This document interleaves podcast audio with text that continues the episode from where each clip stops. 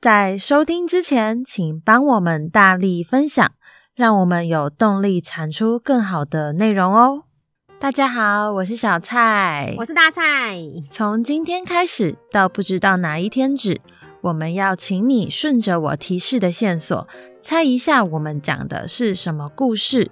大蔡老师上课都有教过，没上过的同学，说不定你刚好也读过、看过、玩过、听过。真的没听过的话，不要怕，五分钟后你就听过喽。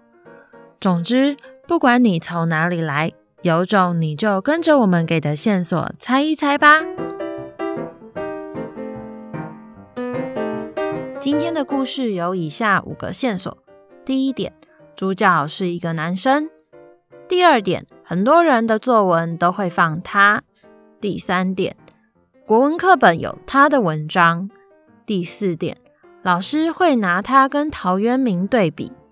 第五个，人有悲欢离合，月有阴晴圆缺。以上就是今天主角的五个线索。如果你猜对了，记得来跟我们说哟。我们就请大蔡老师揭晓吧。好的，谢谢小蔡老师的线索。这个主角应该超级好猜的，因为我们刚刚放了一句关键字：人有悲欢离合，月有阴晴圆缺。如果你有听过“但愿人长久，千里共婵娟”，应该会知道他。他有两个名字，那跟他最有名的，除了作文会放他，课本有拿他，讲到他还有肉，一种肉，呵 呵就是东坡肉。所以没错，我们今天的主角就是北宋的大文豪苏东坡，也是唐宋古文八大家苏轼。轼就是一个车在一个方式的轼。那他到底是谁呢？我觉得我们可以拿一个学生的摘要来介绍他，好，就是他介绍苏东坡人生，这是横配写的。五年级的横配说，苏东坡的文学作品是人类的文化瑰宝。博览群书的他，曾自以为识遍天下字，读尽人间书，但后来遇到一位长者，给他看了一本他从未见过也看不懂的书后，便谦卑地把识遍天下字，读尽人间书改成发奋识遍天下字。立志读尽人间书。当官后的苏东坡本来很受皇帝赏识，但后来因为王安石变法，加上他讲话太直接，所以一直被贬官，从黄州被贬到儋州。但是他不轻易放弃，除了写文章针砭时事之外，也借此来舒压自己的情绪。他最有名的料理就是鼎鼎大名的东坡肉。那除了这个文章之外呢，还有子霖造的句子。苏东坡是宋朝人，他是嫉恶如仇的官员。还有庭轩造的句子：宋朝出生的苏轼，才华洋溢，学识渊博，很早就金榜题名。他有段流传千古的趣闻：有一次他去见好朋友佛印，佛印说他像佛，苏东坡却说佛印像污秽不堪的粪便。再来是允歆的造句：苏东坡是一个博学多闻、博览群书的人。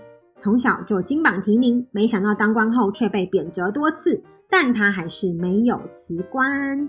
另外呢，品言写了一封信给苏东坡，他说：“给苏东坡先生您好，我是品言，记得三年级的时候背过您的诗《水调歌头》。在这首诗里，我最喜欢的两句是‘人有悲欢离合，月有阴晴圆缺’，因为这句话让我了解人生是有悲欢离合的，所以我很喜欢。”右轩也有写一封信给苏东坡：“苏轼先生您好吗？我一开始以为您就是一个博学多闻的文坛领袖，没想到您跟当时的朝廷发生了这么多小摩擦和大冲突。当您因为劝谏皇上而被贬官时，我想告诉您，不要再当官了。既然您不满意现在的朝政，皇上也不听您的，那就看开一点，辞官隐居起来，过着悠闲的生活，种种田，写写词，不是很好吗？何必委屈自己呢？祝仕途顺遂。”未来的右轩景象，好可爱哦！大家的造句，这堂课都造得好好，然后都善用了才华洋溢啊，学识渊博。像刚刚从庭轩、允歆、右轩、品言都有把这些词用进去。子霖跟恒佩也把苏东坡的经历写得很清楚，所以希望大家听完这故事之后，都可以了解苏东坡是一个怎样的人。我们会定期更新，有种你来猜，大家猜到答案也别忘了留言跟我们说哟。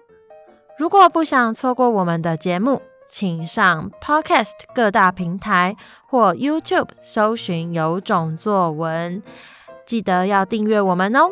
我们下一集见，拜拜，拜拜。